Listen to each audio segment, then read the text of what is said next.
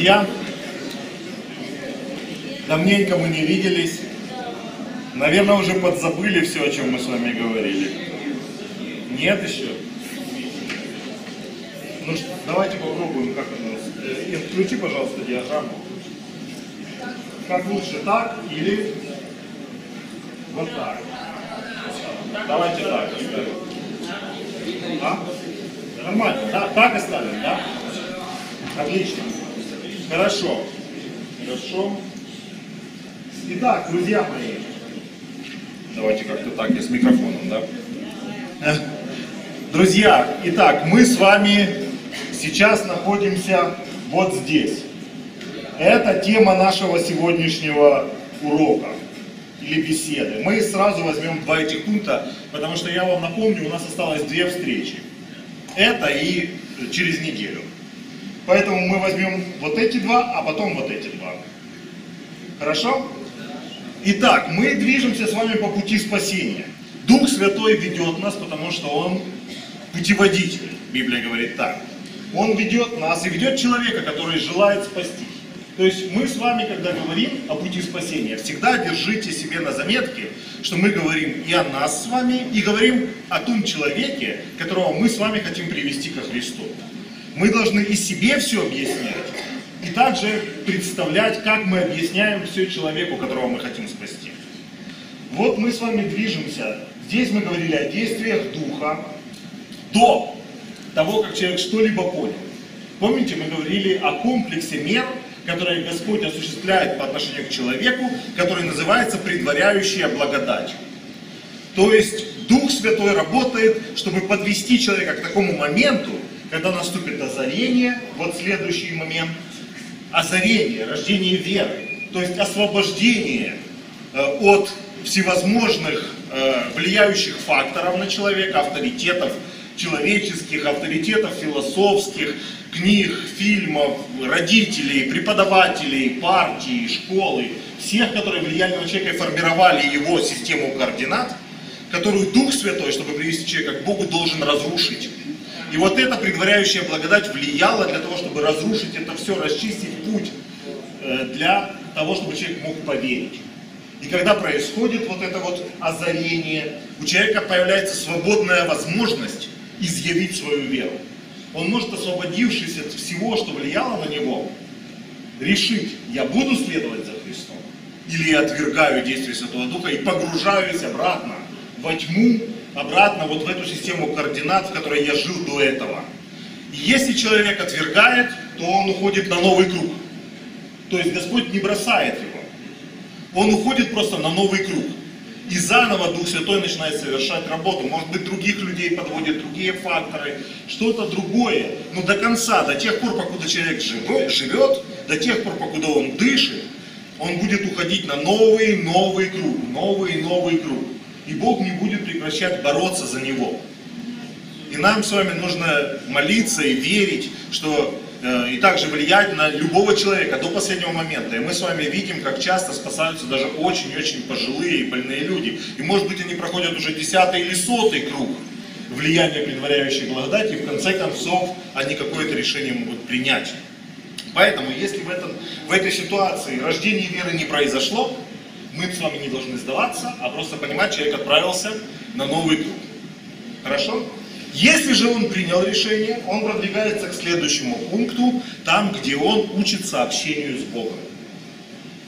То есть Дух Святой, увидев, что человек воспользовался этим временем благоприятным, днем спасения, человек изъявил свое желание э, следовать по пути спасения, Дух Святой начинает устраивать общение между ним и Богом.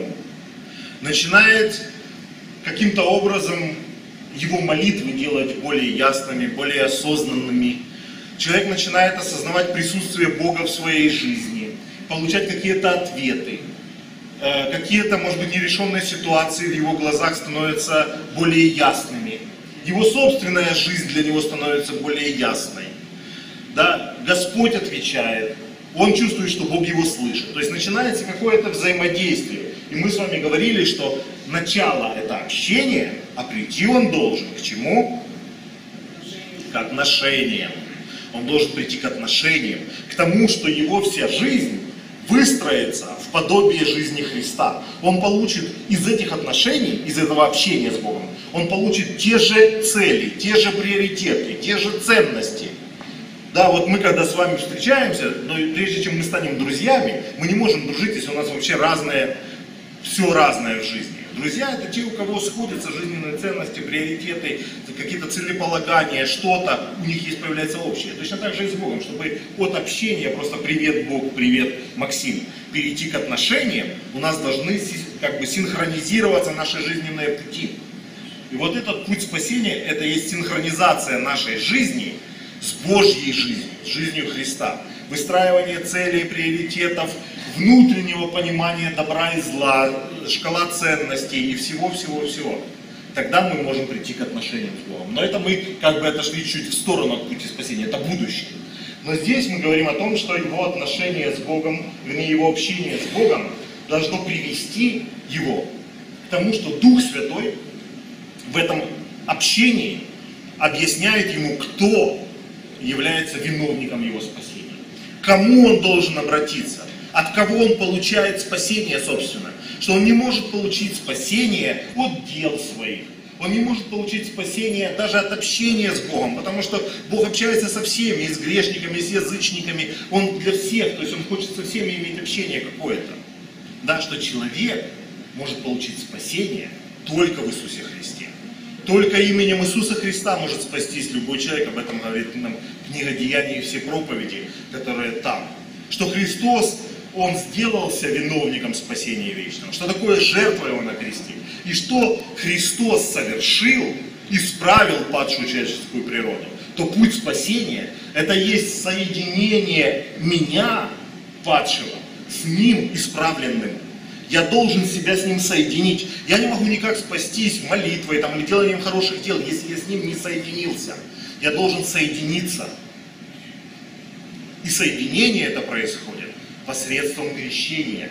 Это соединение в его смерти и посредством причащения, как воссоединение с ним в причащении. А что я сказал? Я сказал соединение в воскресении, в вечной жизни посредством причащения. Соединение в смерти посредством крещения и соединение в жизни посредством причастия. Вот что человеку объясняет осознание жертвы Христа, что мы воссоединяемся с воскресшим Христом, что мы принимаем внутрь себя Его дары, как дары воскресшего Христа, Его плоть, Его кровь, которая очищает нас, а возобновляет в нас вечную жизнь и дает возможность нам развиваться в вечную жизнь. Да? И вот когда человек осознал, что же Христос совершил для него, и самое главное, видите, вот это слово осознание, что оно означает? Оно означает, что я являюсь причиной его смерти. То есть мое собственное причастие к его смерти. Помните этого агнца, на которого я возложил руку? Помните этого агнца, которого я же и убил? Себя ветхого. То есть я являюсь той причиной, по которой Христос пришел и умер. Вот это я должен осознать. Не что там где-то какой-то Иисус 2000 лет назад умер, и что же теперь давайте ему молиться, или что мы будем делать. Нет, нет, нет, мы должны понять, что я имею причастность к его смерти. Это мои грехи. И тогда, осознав свою причастность к его смерти, мы делаем следующий шаг. Видите какой? Это должно привести меня к покаянию. Если все правильно происходит, и если мы правильно выстраиваем с человеком вот этот путь спасения, то к покаянию он приходит уже готовым, понимаете? Он уже вот такой, ну что, что мне нужно сделать, что мне нужно изменить? И вы можете вспомнить, что когда вы изучаете Библию с людьми, есть разные, просто по-разному люди реагируют. Кто-то вот такой, ну давай, давай, давай, я, что там нужно, какие грехи я готов исправить, что это, почему? Потому что человек уже готов. Другой же, например, типа, что, так, как, что вот это мне надо еще оставить, и вот это вы хотите, чтобы я оставил, а ну что еще, и вот это, то есть, что это происходит? Да? И мы начинаем, ну да, ну тебе надо покаяться, ну, понимаешь, там, и мы начинаем его уговаривать, что ему нужно покаяться, или что-то еще, или что-то еще. Да? Что это значит? Мы должны обратить внимание, что-то пошло не так. Что-то пошло не так. Почему? А потому что, смотрите, покаяние это что? Это начало схваток. Женщины, схватки это процесс, который уже вышел из-под контроля. Да? Это уже пошло, все, ты назад уже ничего. Да, да, ты назад уже не вернешь. Да, назад дороги нет. Да, все, уже процесс пошел. То есть покаяние это когда уже пошло что? Уже пошел, понимаете? Это уже схватки. Это уже, это уже перед родами, потому что крещение это уже роды. А вот здесь пошел процесс схватки. Если до этого плод вызревал, вызревал, вызревал, то вот здесь, вот здесь пошел процесс быстрый, пошел процесс очень такой, знаете, э, мощный, динамичный, потому что покаяние, потому что началось землетрясение в его жизни. Покаяние это всегда вот такое, понимаете, это начинается землетрясение, начинается э, тектонические сдвиги, рушатся его замки, которые он возводил, рушатся стены, которые он выстраивал, все рассыпается, превращается в прах, трещины пошли по его представлениям о чем-то, да, в эти трещины проваливаются его идолы, которые он выстроил, сыпется песок, рушатся камни, все ходит ходуном в его жизни, если все правильно пошло, и вы это можете заметить вы можете видеть, что в его жизни пошло вот это землетрясение. Если же там все железобетонно, если же он смотрит на вас стеклянными глазами, если ты понимаешь, что из него надо выдавливать, как пасту из тюбика, каждое слово, каждый грех, который он должен там что-то рассказать, мой вам совет, не спешите с этим. Этот человек не готов. Значит, что-то идет неестественно. Да, может быть, ему нужно вернуться на какой-то круг, может быть, нужно пройти заново почем, нужно просто понять, что в его жизни что-то не так, что-то, либо он что-то не осознает, да, либо он где-то недопонял что-то, либо не произошло тех действий, которые должны произойти, либо его отношения с Богом не настраиваются, потому что Дух Святой, он ведет его к покаянию. Если все правильно, если Святой Дух э, действует как должно в его жизни, то должны пойти вот эти сейсмические сдвиги. Должно все затрястись, все зашататься. И кроме его представления и убеждений, и внешние события с ним должны какие-то происходить. Либо гонения родители начинают, либо там в институте, в школе, на работе что-то происходит. Либо, понимаете, потому что это все в его жизни меняется. Все рушится. Человек центр той вселенной, которую он выстроил. Если этот центр начинает меняться, все вокруг начинает меняться. И даже внешние вещи, и даже отношение людей к нему начинают меняться. То есть мы с вами, когда человек подходит к покаянию, как бы присутствуем внутри вот краха целого мира. Весь мир должен рушиться. Тогда все идет правильно. Тогда мы понимаем, что все правильно. Все как и должно быть. Вот это вот процесс покаяния. И о нем мы с вами сегодня поговорим.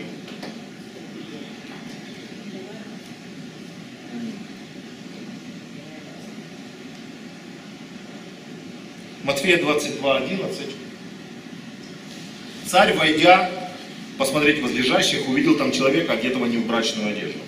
И говорит ему, друг, как ты вошел сюда не в брачной одежде? Он же молчал. Тогда сказал царь слугам, связав ему руки и ноги, возьмите его и бросьте во тьму внешнюю. Там будет плач и скрежет зубов, ибо много званых, а мало избранных.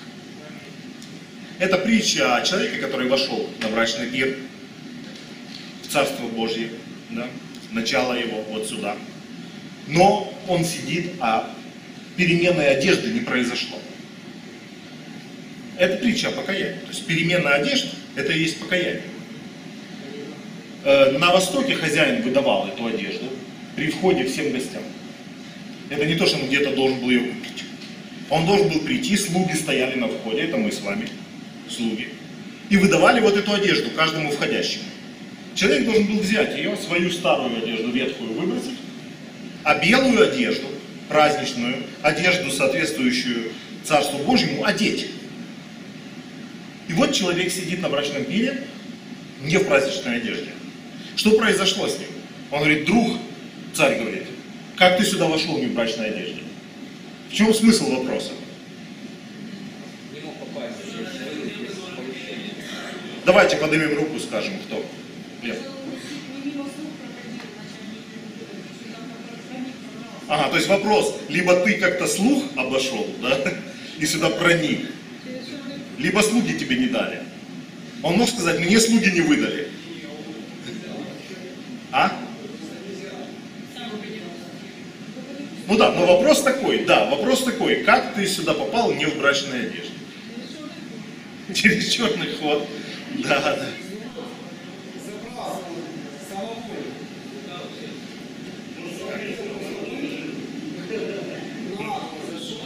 Света. Мне кажется, что входя просто, что мне не нужно. Это не должным образом отнесся. Мне она не нужна, я даю покушать. Не чистым сердцем и потом. Да.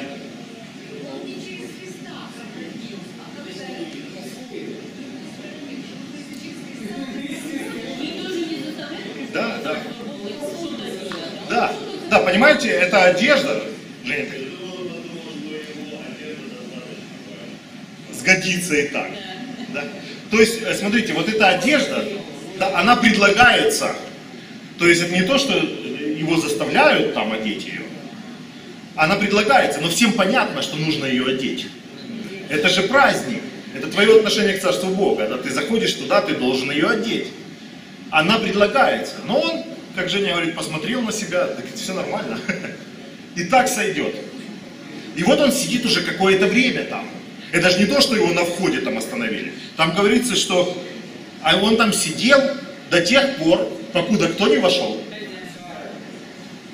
Понимаете, в чем дело? Слуги его не выгоняли, другие гости его не выгоняли. Вот когда сам царь пришел, он говорит, а что это ты здесь сидишь? И не в праздничной одежде. А он что ответил? Он просто молчал. Видите, церковь живет сейчас своей жизнью. Среди нас есть те, кто переоделись в Божьи одежды, те, кто сидят в своей собственной. Помните, о чем идет речь? Ветхий человек и новый человек. Тот, кто своего ветхого человека оставляет, тот, кто живет в своем ветхом человеке. Хотя апостол Павел сказал, что вы должны сбросить ветхого человека и облечься в нового человека, созданного по Богу. Тот, кто в этой ветхой одежде продолжает быть, находясь внутри Царства Божьего уже. Да? И те, которые переоделись, те, которые сбросили его и одеваются в белую одежду. Но может быть только царь может различить, кто из них кто.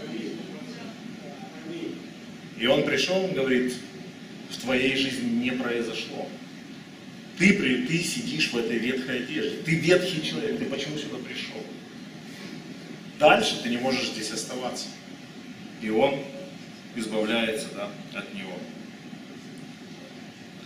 Так вот, э, мы с вами, дорогие братья и сестры, должны понять, первое, разобраться в том, что же такое покаяние.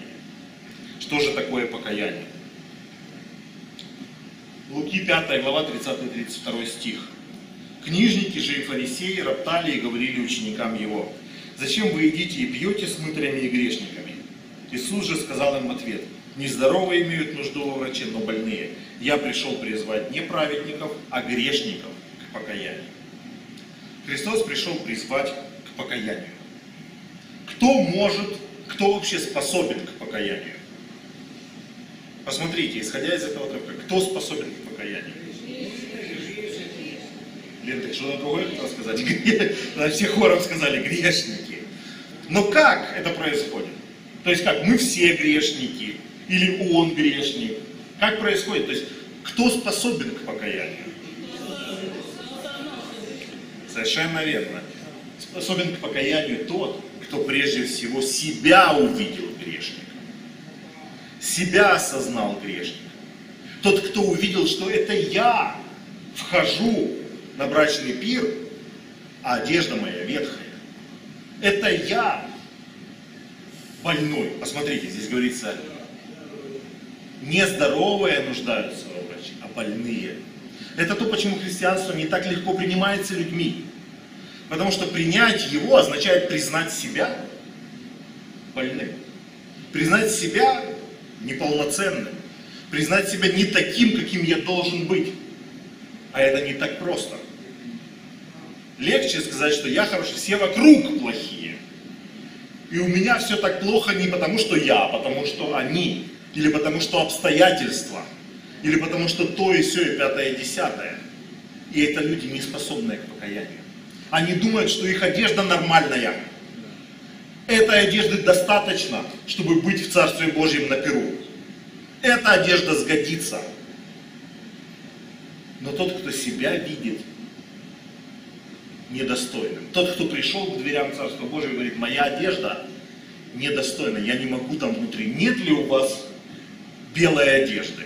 Нет ли у вас чего-то другого? О, вот как раз выдают. Понимаете? Тот, кто признает себя больным. Тот, кто умеет видеть свои недостатки, свои грехи. Тот, кто их осознает. Тот, кто сам уже от них мучается и страдает. Вот эти вот отношения, оно у нас все? Вот это вот общение, осознание жертвы Христа должно было все это человеку показать.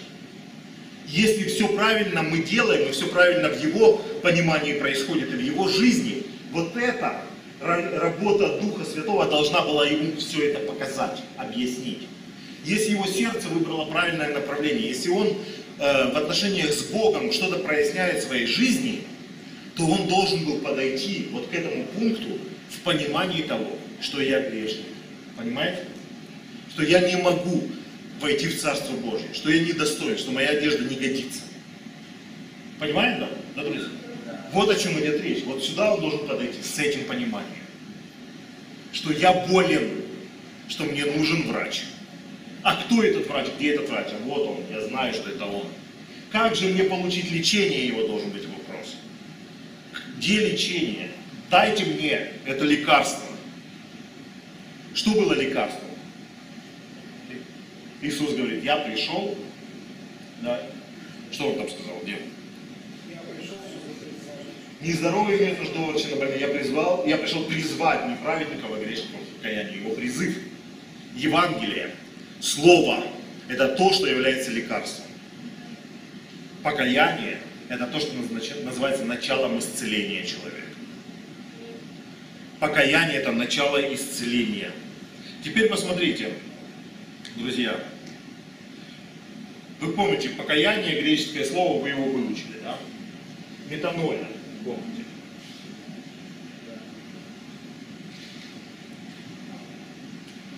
Нус – это разум, но эми – думать.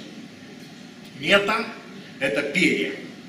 Так, ну, ну, понятно, да, в самой простой форме, которую вы употребляли простые люди, это я передумал. Вот что-то мы с тобой договорились, теперь я передумал. Да, но это общее такое общее употребление.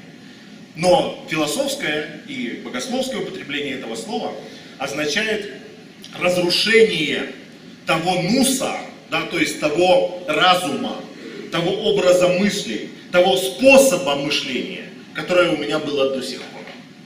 То есть нус это то, что я выстроил в своей жизни, та система координат, в которой я живу, то разумение, разумение еще то есть это шкала ценностей моих, это шкала мотивов моих, это шкала приоритетов, это шкала целей моих.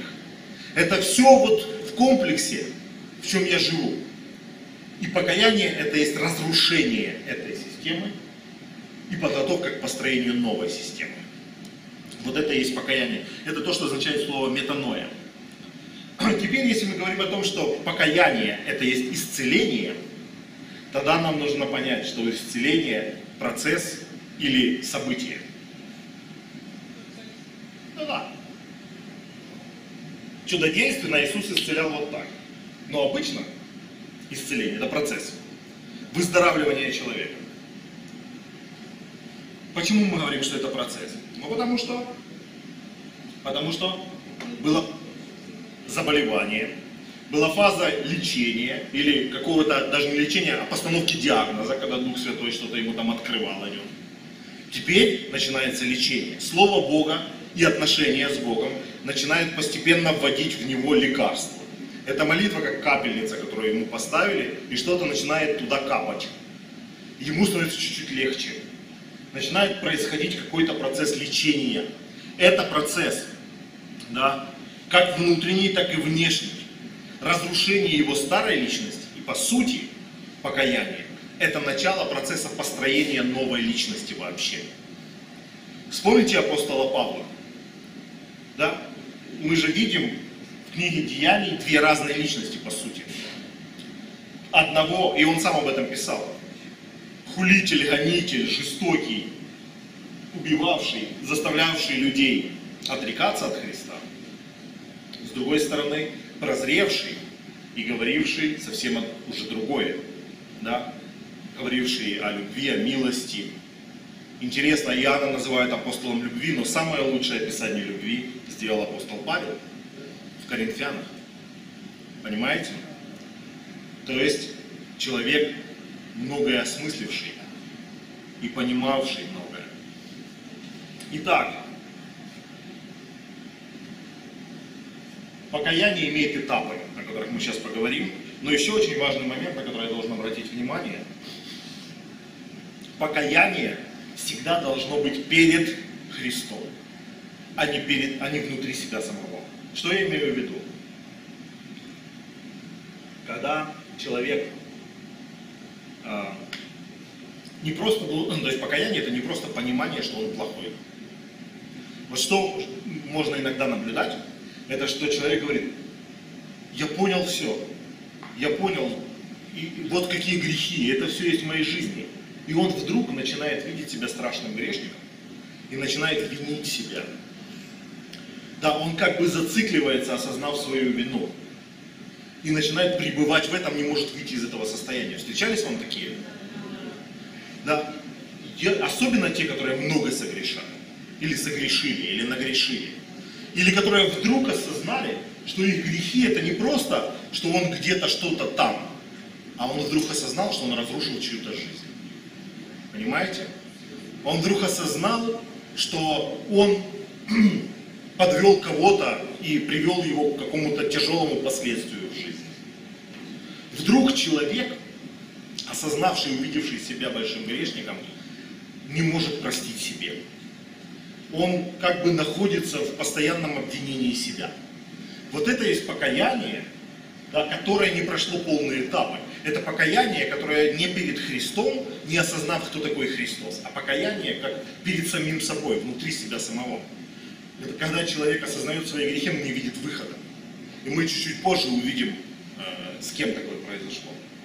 Но вы сами знаете, с кем такое произошло. Да, конечно, с Иудой, который все понял, но не увидел выхода.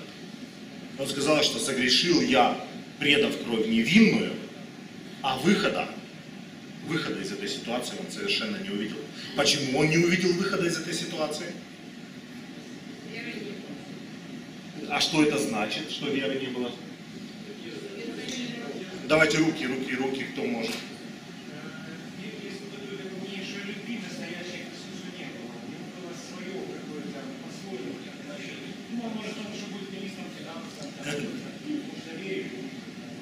Да, похоже, давайте точнее попадем.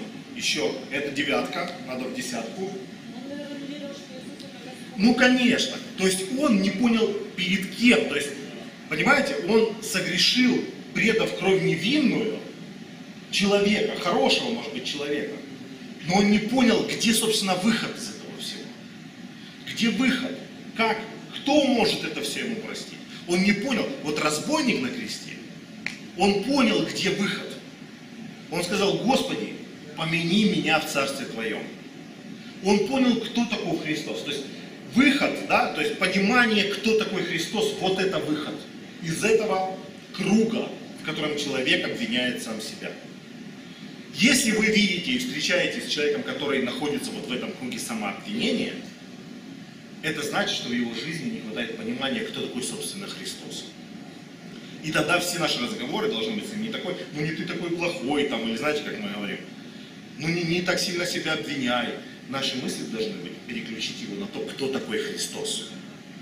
Мы должны говорить о том, кто есть Иисус, что есть Его жертва, что есть Его милость, что такое любовь, что такое принятие и так далее. Работать не с Ним сейчас, говоря Ему, что нет, нет, нет, есть грешники хуже тебя, ты не самый худший, утешься этим. Мы должны говорить о том, а кто такой, собственно, Иисус. Понимаете? Итак, смотрите, покаяние должно быть, то есть человек должен понимать, что процесс покаяния это всегда перед Христом, а не внутри себя. Теперь дальше идем, не только, ну, понимаете, да, не только внутри себя. Теперь этапы покаяния. И, на мой взгляд, они прописаны э, Луки 15 главе, притчи о блудном сыне. Давайте прочитаем. Придя вот четыре их. Придя же в себя, сказал, сколько наемников у отца моего избыточествует хлебом, а я умираю от голода. Встану, пойду к отцу моему и скажу ему, отче, я согрешил против неба и перед тобою, и уже недостоин называться сыном твоим. Прими меня в число наемников твоих, встал и пошел к отцу своему. Здесь мы видим четыре этапа. Первое, придя же в себя. Первый этап – осознание, да, или раскаяние. То есть человек пришел в себя и понял, сколько он натворил. До этого нам не говорится, сколько времени он дебошил. То есть вот это вот время, когда он ушел от отца, гулял, растрачивал все, это все, это может быть вообще вся жизнь его. Да? Ну, отец не умер, старший брат не умер. Ну, значит, много лет каких-то, предположим. И вот в какой-то момент вот эта предваряющая благодать сработала в его жизни. Он увидел себя перед корытом, в окружении хрюшек, с которыми он вместе да, кушает. То есть для кого-то такой этап дает свободу наконец. Он понял, до чего же я дошел. Как низко я пал. А есть ли что-то еще? Можно ли еще куда-то пасть? Для кого-то как-то это по-другому. Но вот здесь ключевое слово, первый этап. Первый этап. Придя в себя. Человек осознал, в чем я живу. Он увидел свои грехи. Он говорит, посмотри, есть Царство Небесное. Он увидел, что есть Царство Небесное, что есть церковь, что есть место, где люди любят друг друга, избыточествуют хлебом. А я, я живу здесь. Да, вот в этом во всем, окруженный грязью, окруженный свиньями, окруженный всем. То есть я нахожусь в полном, да, в полном падении. И это первый этап, который можно назвать, я его называю раскаяние. То есть он как бы, ну вы понимаете, что такое в русском языке раскаяние, да? Это снятие из себя каина. А каянный тот, кто одел на себя каина. Да, раскаянный это тот, кто снял с себя каина. А, да? Интересно. Я слышал такую трактовку. Мне она понравилась, возможно, похожа на это. Смысл такой, что это, а? Неприкаянный, давайте придумаем, что это значит. Но вы же помните, что у Каина была печать, и никто не мог его принять нигде. И никто не мог его убить. Ну вот. Ходил, бродил неприкаянный. Возможно. Но мне нравится так думать, по крайней мере. Можно почитать, может быть, так и есть. Но смысл такой, раскаяние, это как бы снятие себя этого каина. То есть я осознал, что вот в чем я во всем этом нахожусь. Это оценка, теперь смотрите, очень важный момент. Э, когда человек находится на этом этапе, нужно обращать внимание, что он дает оценку себе. Он должен давать оценку себе, а не своим поступкам только лишь. То есть не просто он должен говорить о том, что я сделал то и все, и пятое, и десятое. Но что это говорит о нем? Это правильное понимание, то есть должна разрушиться не только та система дел, которую он совершал, но сам он, как личность, должен начать разрушаться. То есть то плохое, все, что в нем было, должно начать разрушаться. Вы понимаете, о чем я говорю? Не, не он как личность, как э, свобода его и желание, воля и все остальное. Но разрушаться та система, которая была выстроена с момента его рождения до сегодняшнего дня. Система взглядов, представлений, оценок, мотивов и прочего. Поэтому, когда мы говорим с человеком о его поступках, когда мы говорим с ним о его грехах, помните вот эти Галатам 5 глава, что мы там пересматриваем? Нужно всегда задавать вопрос, и что это говорит о тебе самом? Является ли это что-то систематическим, тем, что это всегда в твоей жизни присутствовало? Или это какой-то случайный момент? Или это что-то говорит нам о тебе самом, и тебе должно сказать что-то о тебе самом? Хорошо? Вот это важный момент. Потому что раскаяние – это осознание себя, а не только своих поступков. Хорошо, идем дальше. Второй момент. Второй пункт. Я называю обращение. То есть он говорит, встану, пойду к отцу моему. То есть, что это значит? Иаиль, ага, вот это первое, встану, пойду к отцу моему. Иаиль 2, 12, 13. Но и ныне еще говорит Господь, обратитесь ко мне, чем всем сердцем своим. В посте плача и рыдания раздирайте сердца ваши, а не одежды ваши. Обратитесь к Господу Богу вашему, и Он благо милосерд, долготерпелив и многомилостивый, сожалеет о бедствии. Вот второй этап, который происходит с человеком, осознав себя, он должен сделать противоположное тому, что сделал кто? Адам. Адам.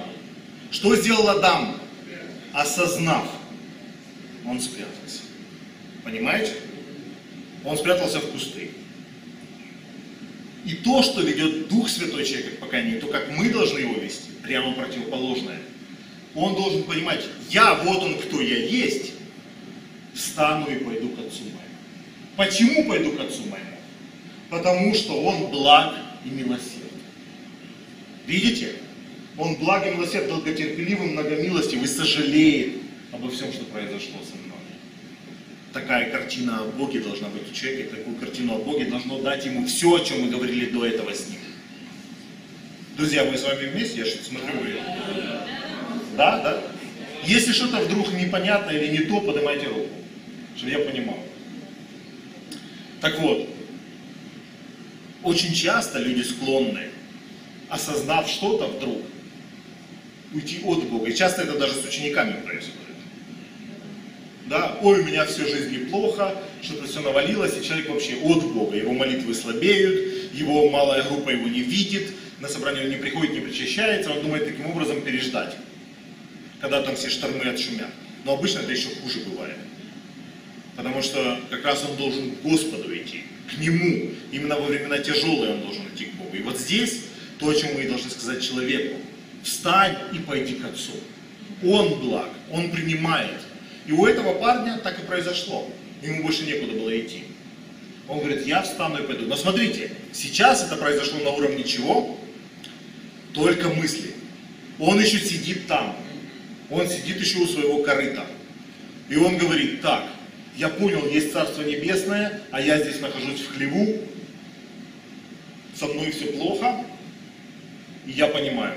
То есть это у него происходит внутреннее обращение. Я встану и пойду к Отцу. Это он сам себе говорит. Внутреннее решение. Я встану и пойду к Отцу. Это разворот мысленный и реальный от прежней жизни к Богу. Это разворот. И даже в какой-то момент видение себя исправленным. То есть я пойду, я встречусь. Вот что-то может измениться в моей жизни. Видение себя исправленным. Третье. Что мы видим третье? Исповедь. Он говорит, и я пойду к нему и скажу ему. Я скажу ему. Отче, я согрешил. Видите, человек исповедуется. Против неба, пред тобой уже недостойно называться сыном твоим. Прими меня в число наемников твоих. Скромность, или даже правильнее, кротость, исповедь своих грехов. А почему он исповедует?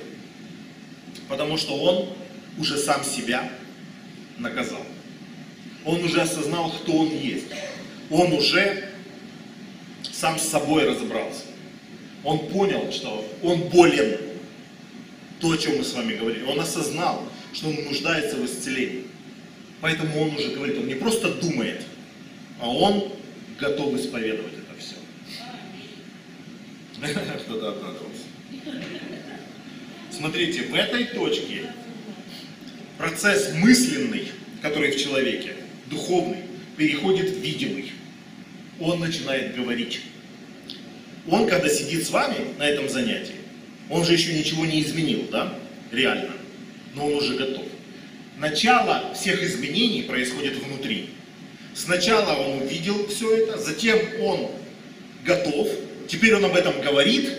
И четвертое, что должно быть? Следование. Встал и пошел. Видите? Уже я перекрикивал этот вентилятор. Смотрите, встал и пошел к отцу. Без этого четвертого пункта нет покаяния. Смотрите, все что угодно может происходить у человека. Он может думать, он может хотеть, он даже может себе представлять, как он это все сделает. Но до тех пор, покуда он не встал и не пошел, покаяние не совершилось. Когда мы говорим с человеком, и сами для себя, когда мы говорим с человеком, мы должны понимать, без финального вот этого момента нет покаяния. Это очень хорошо, что ты осознал. Это очень хорошо, что ты хочешь измениться. Это даже хорошо, что ты об этом говоришь.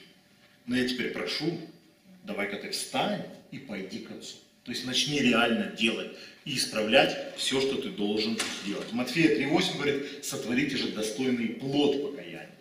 То есть вот это, смотрите, что признается плодом покаяния? Когда ты встал и пошел. Когда ты встал и сделал. Тебе нужно попросить прощения, ты идешь и делаешь это. Тебе нужно простить кого-то, ты идешь и делаешь это. Тебе нужно вернуть долги, ты идешь и делаешь это. Тебе нужно простить должника, ты идешь и делаешь вернуть награбленное, что угодно, все, что тебе нужно идти. Чего бы это ни стоило.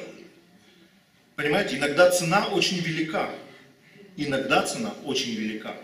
И люди останавливаются в своем покаянии перед четвертым этапом, осознав, что цена будет очень велика. Он говорит, я ведь должен как-то посмотреть этому человеку в глаза. Я ведь должен попросить у него прощения. Я ведь должен встретиться, я ведь должен сказать, Боже, как этого не хочется.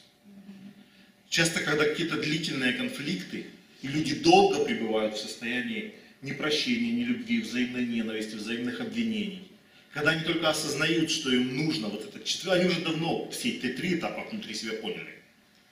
Он уже давно сидит и знает, что я грешник. Он уже внутри себя нарисовал, да, я должен пойти к жене и попросить прощения. Он уже даже говорит об этом, что я, братья, вообще понимаю, что мне нужно это сделать. Но вот чтобы встать и пойти это сделать, он думает, что угодно. То есть, понимаете, вот этот этап, он очень тяжел. А вот представьте, человек должен встать и пойти к отцу, у которого он, и к старшему брату, у которых он забрал сколько там ему причиталось. Вообще, большой вопрос, что ему там причиталось.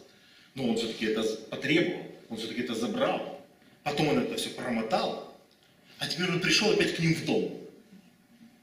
Я не претендую на квартиру, но хотя бы поселите меня с наемниками. То есть дайте мне место, дайте мне еду, кормите меня, я буду работать. Но вы понимаете, о чем я? Кто из нас может встать, отважиться и пойти на такое? Это же ведь унижение публичное. Сейчас они все соберутся вокруг, скажут, так что ты пришел? Что ты? Да, промотал все. А чего ты заслужишь? А чего ты хотел? Сейчас мы тебе все расскажем. Все будут смеяться. Все родственники соберутся, все друзья, все слуги. А слуги между собой что скажут? Он был сыном, а теперь стал равным нам. И вообще, и станет там в конце очереди за едой самую маленькую какую-то, понимаете, к чему человек готов? Ведь это серьезное дело, это быть большое дело. Быть готовым к такому. Опуститься, пройти все эти.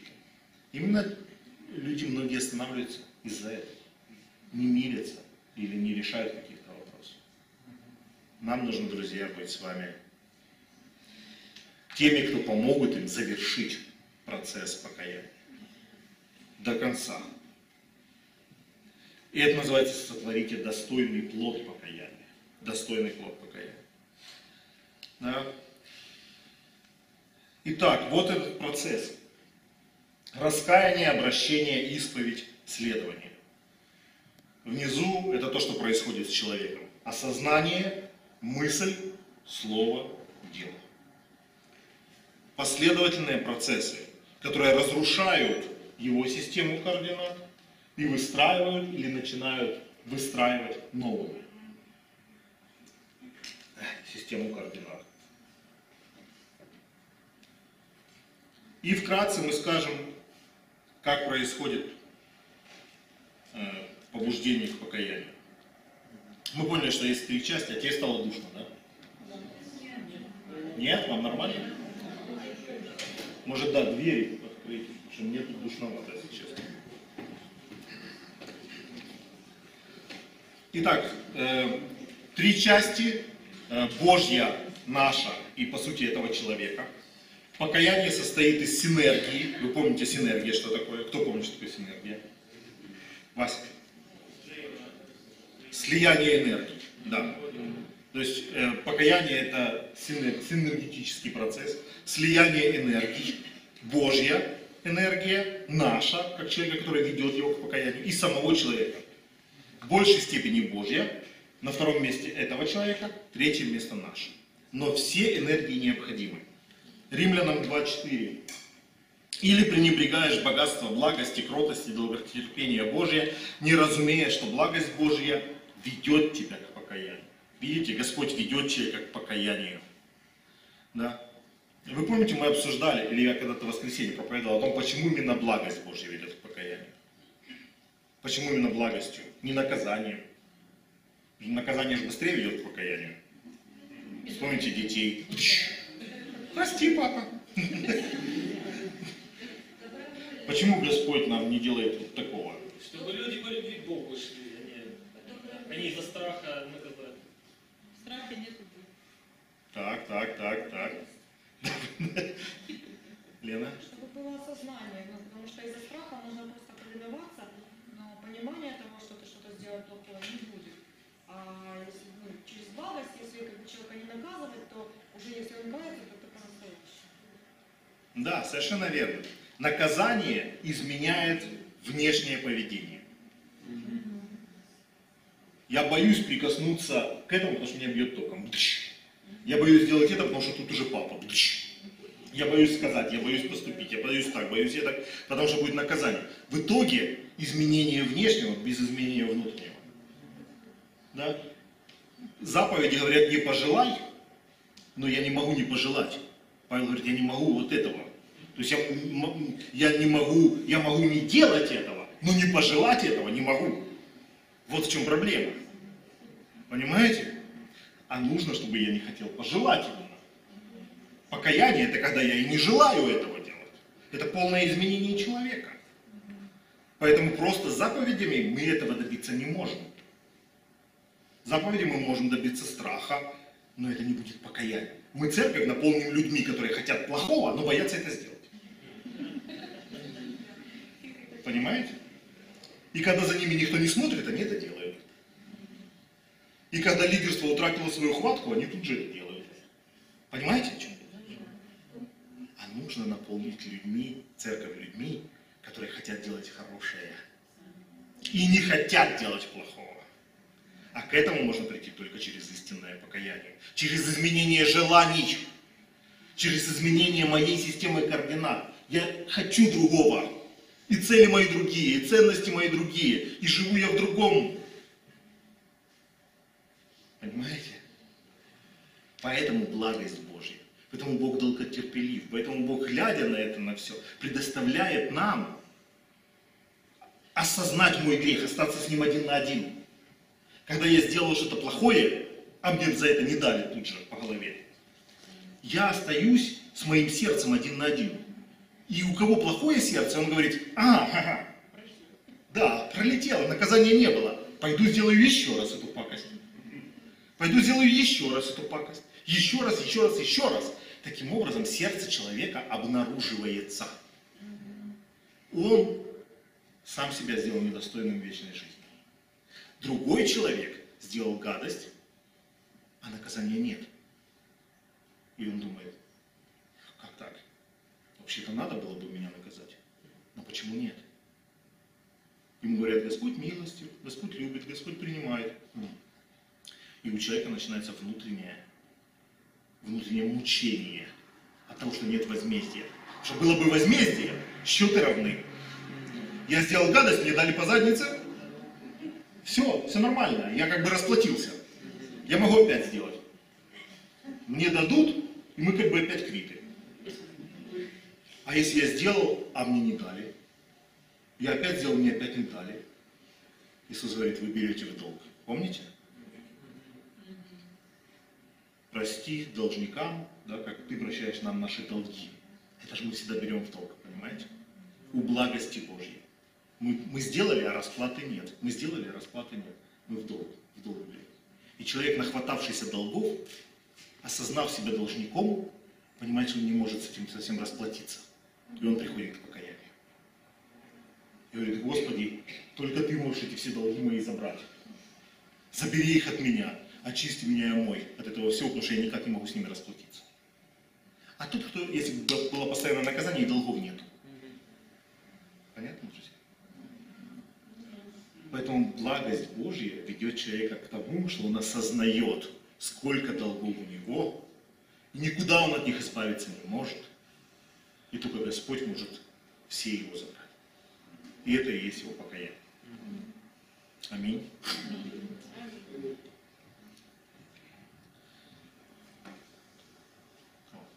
Не медлит Господь исполнением обетования, как некоторые посчитают, то медленнее, но долго терпит нас, не желая, чтобы кто погиб, но чтобы все пришли к покаянию. Это то же самое. Так, наша часть. Истинное покаяние, желание именно внутри, в сердце человека.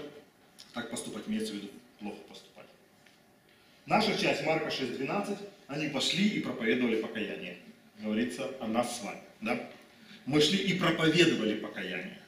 Кроме про- про- проповеди о Христе воскресшем, также нужно проповедовать покаяние. Потому что покаяние есть смерть старого человека. Мы должны помогать человеку на каждом этапе процесса покаяния. 2 Тимофею 3,16 об этом говорит, что все Писание богодухновенно, полезно для научения, обличения, исправления, наставления в праведности. Вот эти четыре вещи, это и есть работа с человеком к его покаянию. Если вы внимательно это рассмотрите, то вы увидите, что те же четыре этапа здесь. Да? Научение, обращение, научение, что там, обличение, исправление, наставление. То есть Библия работает с человеком. Первое – научение, то есть общая база, дидаско. То есть, когда мы говорим с человеком о Евангелии, о Боге, о Его любви, о милости, о благодати, о приятии, о чем угодно, человек просто вступает в какие-то взаимоотношения. Да? Он о Христе прежде всего, о любви прежде всего. О том, что э, кто был Христос, какова была его жертва и так далее. Затем Слово, когда человек уже получил какое-то основное, основное понимание обо всем. Слово его что делает? Второе. Обличает. Но вы помните, что такое обличение? Помните, Дух Святой придет и обличит мир. Да, это докажет, объяснит, покажет. Эленхос. Это доказательство. То есть Библия не просто тебя ругает. Хорошо. Это Сирий говорит о том, что я прошу прощения, но не хотите ли вы освободить зал? А какой вопрос ты ей задал? Скажи? А, она покаялась, прошу прощения.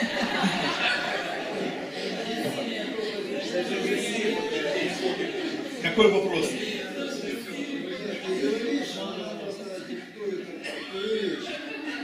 Корректирует меня? Прошу прощения, но здесь не так.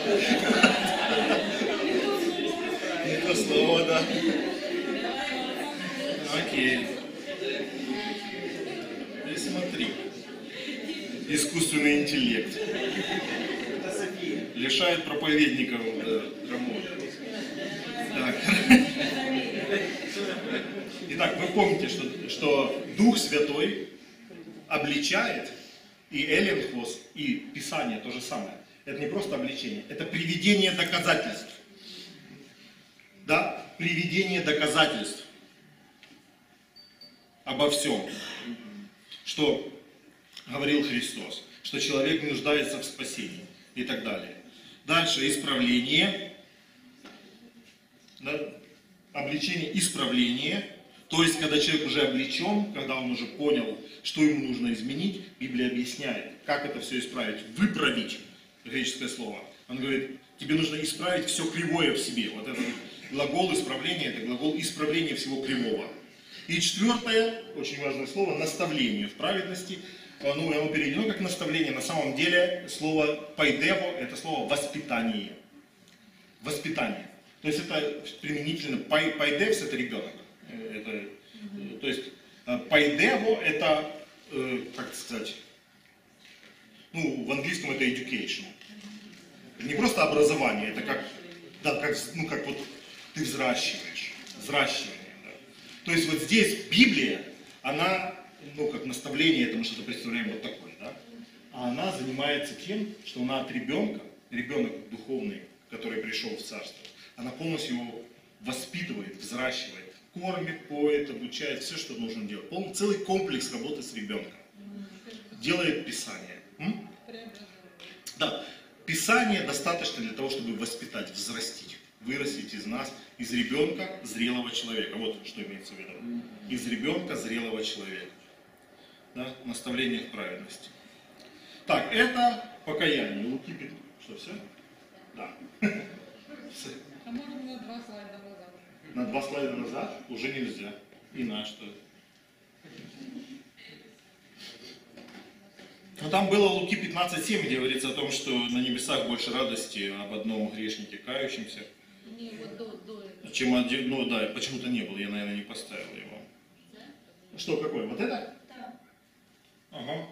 Так, это мы говорили с вами о покаянии. Теперь пару слов о крещении и все на сегодня. О крещении пару слов, потому что вы все все знаете об этом. Я его писал для детей в миссионерской школе, потому что им нужно все там от начала до конца разжевать. Мы с вами уже так много об этом говорили, что я скажу буквально два слова. Крещение. Да.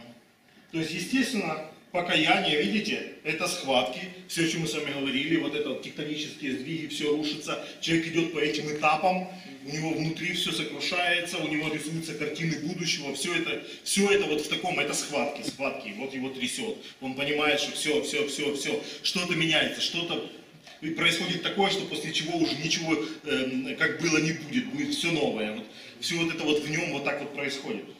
Да, и крещение это уже по сути роды.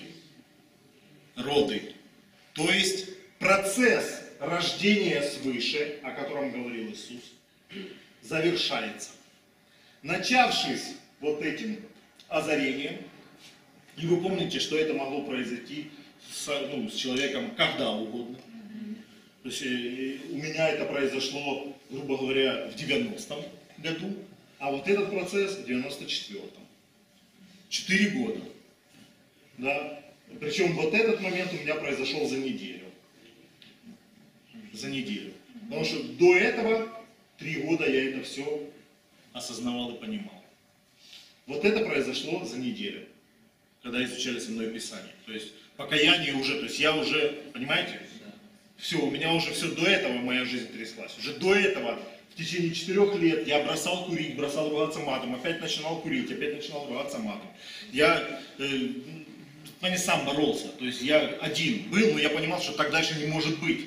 Я уже читал Библию, я понимал, что все неправильно. Уже я э, своим друзьям говорил, не ругайтесь, не курите, не, не бухайте, не то, не... То есть потом сам это все делал. Ну, понимаете, то есть вот это все вот так. Это все вот, вот это вот, вот происходило. А когда я встретил учеников вот здесь, то это приобрело формы землетрясения, все начало рушиться, я все понял. Да и за неделю все эти уроки я прошел, и я крестился. Поэтому вот это схватки, вот это процесс рождения свыше, о котором говорил Христос. От зачатия до крещения. Сколько должно пройти времени, мы не знаем. У кого-то, может быть, это все занимает неделю. Вообще все занимает неделю. Может быть и так. Но обычно нет. Обычно мы человека подхватываем на каком-то из этих этапов и доводим до крещения. Да? Бывает такое, что мы встречаем человека, который вообще ни сном, ни духом. Он где-то вот здесь находится. Ну, это потому что Дух Святой только оказывает на него действие. И вы становитесь тем человеком, который не сюда его должен довести, а просто одним из тех, который приведет его вот сюда. Это нужно осознавать очень, это очень важный момент. Смотрите, что там за веселье на первом. До зачатия что? Лившись до зачатия все это прошел. До его собственного физического рождения уже бывают среди нас, конечно, уникальные, которые еще не родившись физически, родились заново. Родился свыше, не родившись от мамы и папы.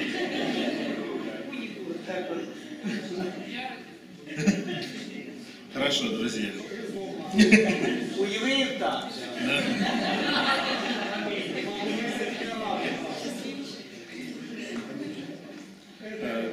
Друзья мои, я что хотел сказать.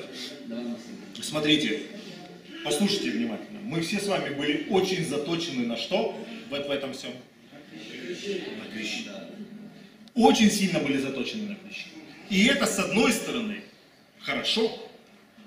Такое целеустремленное понимание, что человека нужно привести к рождению заново. Но с другой стороны, это было нехорошо. Потому что мы могли скакать через вот это все, не давая человеку ничего осознать, ничего понять.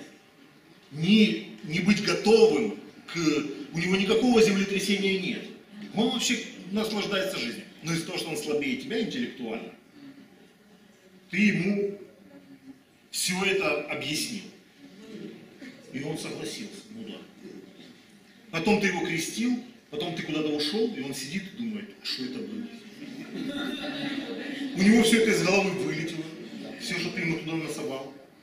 И он вернулся к своей жизни обратно. У меня была история такая, э, была, знаете, операция «Все народы». Вот это, это первые принципы крещения. И я вел группу студентов в Киеве, и у меня цель была 20 крещений на эти первые принципы. У меня 19 уже есть. Одного нет.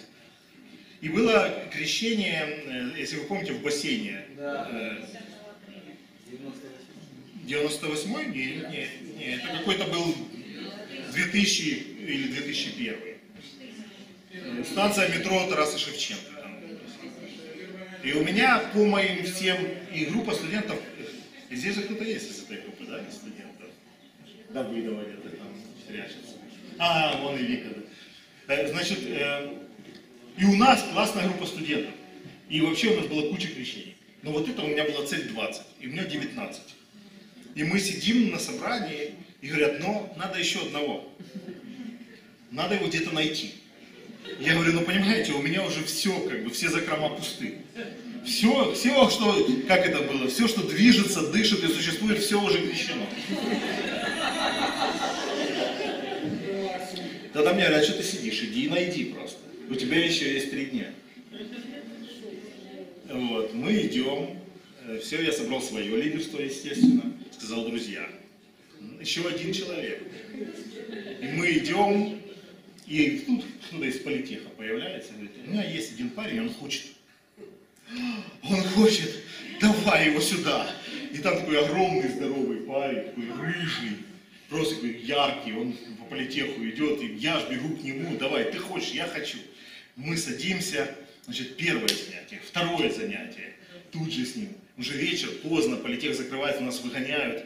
Ну Вот, мы выходим, э, у нас там завтра и потом в субботу уже были крещения. Мы с ним встречаемся в пятницу, третье занятие, четвертое занятие. Все, опять времени нет, он опять уходит, завтра крещение, в субботу. А мне еще нужно пройти с ним пятое и подсчет. Значит, мы с ним э, встречаемся перед бассейном, в раздевалке. Пока все переодеваются, креститься, я с ним провожу пятое. По ходу к бассейну Паша Голуб принимает у него подсчет.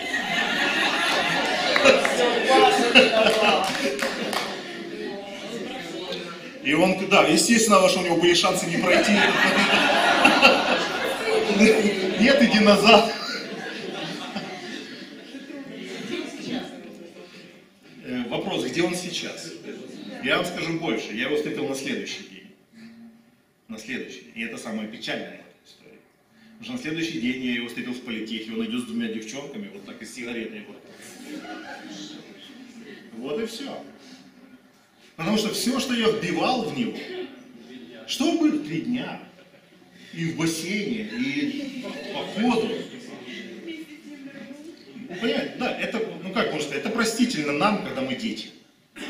Когда мы живем какими-то идеаль, идеалистическими штуками, никто плохого ничего не хотел. Но это была глупо. И больше таких ошибок, не говоря о таких, вообще не надо похожих вещей повторять. Понимаете, мы можем человека застать в любой из этих точек.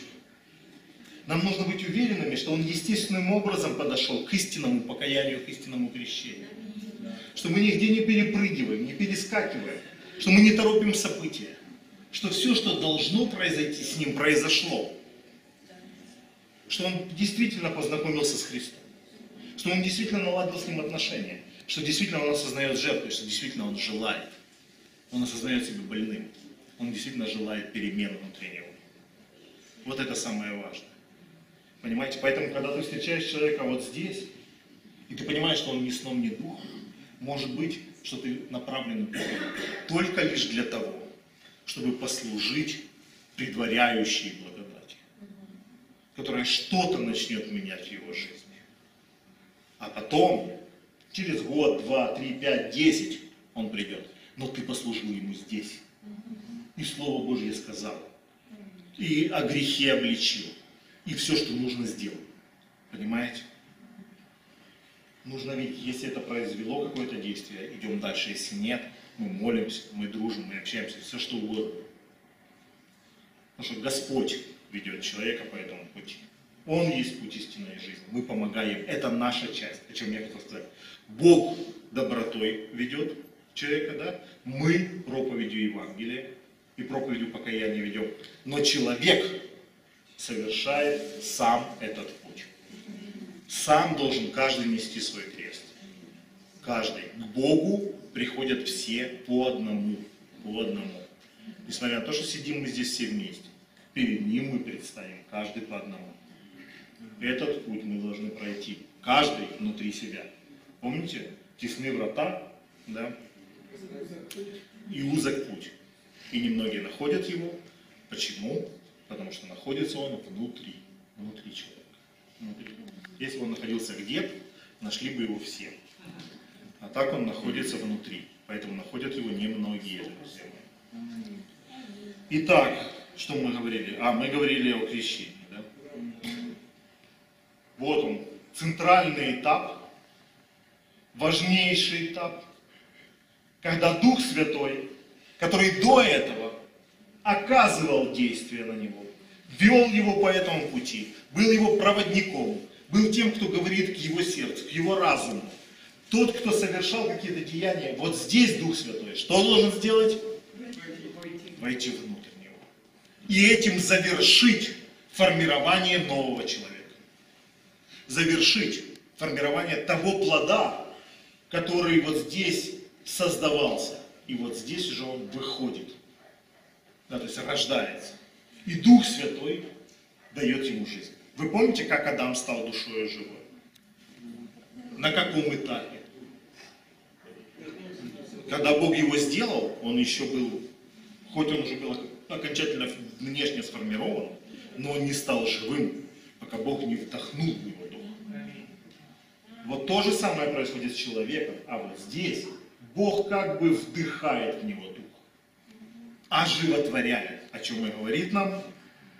Он спас нас не по делам праведности, которые мы сотворили, а по своей милости, банию или вот этим э, лютром, да, то есть как купальня, возрождения и обновления Святым Духом.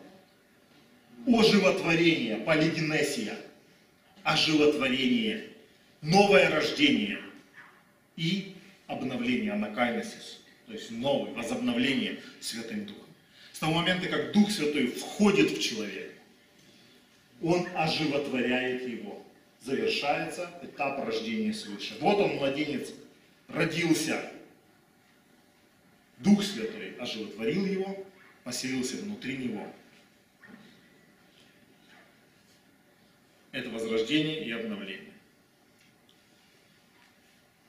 Так, ну тут еще, что я для малышей писал, что нужно...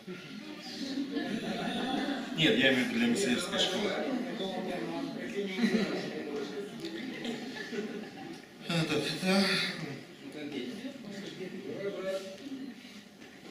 Не, давайте мы, наверное, тут и закончим. Потому что, в принципе, мы все обсудили, какие-то отдельные аспекты крещения. Мы понимаем, что происходит при крещении, да? Дух Святой входит в нас, да, еще важный момент, прощаются все грехи человека. Естественно, мы это тоже с вами все знаем. Это Бог что делает? Он оживотворяет нас Духом Святым, прощает нам все грехи, естественно, потому что умирает наш старый человек. Понятно, почему прощены все эти долги, которые мы нахватались, да? Потому что, э, да, все, умер этот человек, нет его. А что мы со своей стороны? Что мы со своей стороны делаем? Да, точно. Э, да, это мы интересно просим. Наше крещение это всегда соединение. Погружение в баптизу это всегда соединение, это отрывки на так. Вот, все вы во Христа, крестившиеся во Христа, облеклись, то есть соединились с Ним. Вот, быв погреблены с Ним в крещении, в Нем со- совоскресли верою. Видите? С нашей стороны единственное условие спасения – это вера. Помните, первое наше занятие, да? И кальвинисты говорят, не надо никаких условий. Он выбирает непонятно как. Мы говорим, что вера является условием, то есть наша вера. И второе, естественно, обещание Богу доброй совести. Что такое обещание Богу доброй совести? Вы понимаете это? Что это, скажите, кто как понимает? Два слова, мы закончим. Обещание Богу доброй совести, это значит, э, ты каешься и разворачиваешься, делаешь уже совсем другое. Так, есть, спасибо. Еще? Твоя совесть перед Богом, перед людьми всегда чиста. А как? Это вот это... Что это значит? Это, скажем так, э, целый смысловой блок, что ты никогда не обманываешь, э, не там Отлично, спасибо, хорошо. Э, Саня, потом Лена. Ну, когда ты принимаешь решение следовать за Христом, ну, то есть избираешь Христа Господом и понимаешь, что, что добрая совесть только вот, ну как, ну, принимаешь решение следовать за Христом. Хорошо, спасибо, Саша. Лена? Мне кажется, это когда ты э, как бы обещаешь Богу, что твоя совесть всегда будет чиста. Ну, то есть это не значит, что ты э, никогда не будешь косячить, да? Это значит, эту совесть будешь всегда очищать как можно скорее. Как вот когда ты там, маму ослушался, говоришь, я так больше не буду. Но ясно дело, что будешь. Но если ты каждый раз как бы заново просишь прощения, то может храниться ну, в целом средней по палате чисто. Ага. Близко, отлично, Света. Твоя собственная совесть тебя будет отвечать. И не, не нужен кто-то, кто будет все время тебя щупать и говорить, что ты должен это делать. А, Будет тебе говорить, что ты не прав. Ага, ага. Отлично. Мы приближаемся, и Макс поставит точку. Кажется, ты обещаешь быть верным, то есть ты обещаешь стараться изо всех сил настолько, чтобы совесть твоя тебя даже не обличала. Понятно, что будешь косячить, но ты будешь стараться настолько от всего сердца, что вот, и тогда совесть твоя будет тебе говорить, да, да, ну, давай. Прекрасно. Пожалуйста. Это как в ЗАГСе. Так, а еще точнее как это? Верность. Обещание. ЗАГС, который. Спасибо большое. Саша?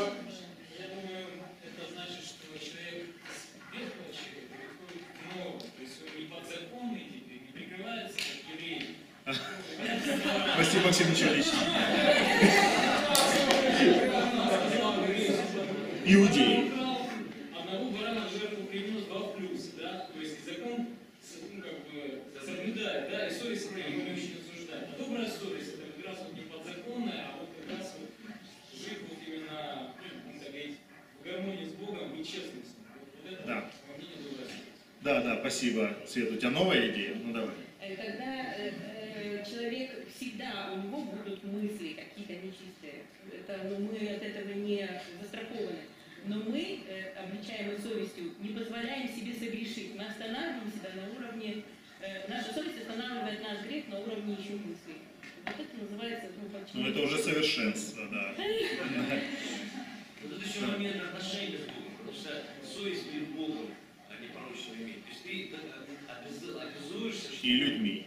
да, я не нарушу перед тобой наши обязательства и не испорчу с тобой свои отношения. Я буду с ними бороться и сохранять свою жизнь, свою жизнь. Да, друзья, вы правы абсолютно. Ключевое слово, видите, подвязаюсь. А, Значит, это слово упражняюсь, тренируюсь, Павел говорит. То есть я работаю над тем, чтобы иметь добрую совесть. Конечно же, моя греховная часть, она будет стараться слукавить, обмануть. Но честность и искренность перед Богом и людьми, когда мы обещаем крещение, что мы не лукавим, что мы не выдаем себя за кого-то другого, что мы не как Анания и Сапфира. Да? Смотрите на меня, я как Иосиф. Или как он был? Иосия, да. Смотрите на меня, я как Иосия. Нет, нет, нет. То есть мы те, кто мы есть. И пускай Господь нас исправляет.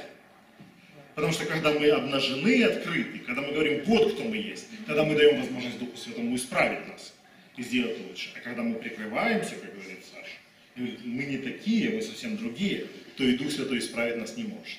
Да. Ну хорошо, это большой разговор, и мы много об этом говорили. Смысл такой, мы, обещ... мы верим во Христа, да, и верой своей соединяемся с Ним в крещении. И при крещении, помните, рука веры, которая тянется через века на этого агнца, да? Мы верим, и мы обещаем, что нашу жизнь мы будем перед Богом вести честно, чтобы Он взял нас в свое царство. Все, Владимир. Спасибо всем.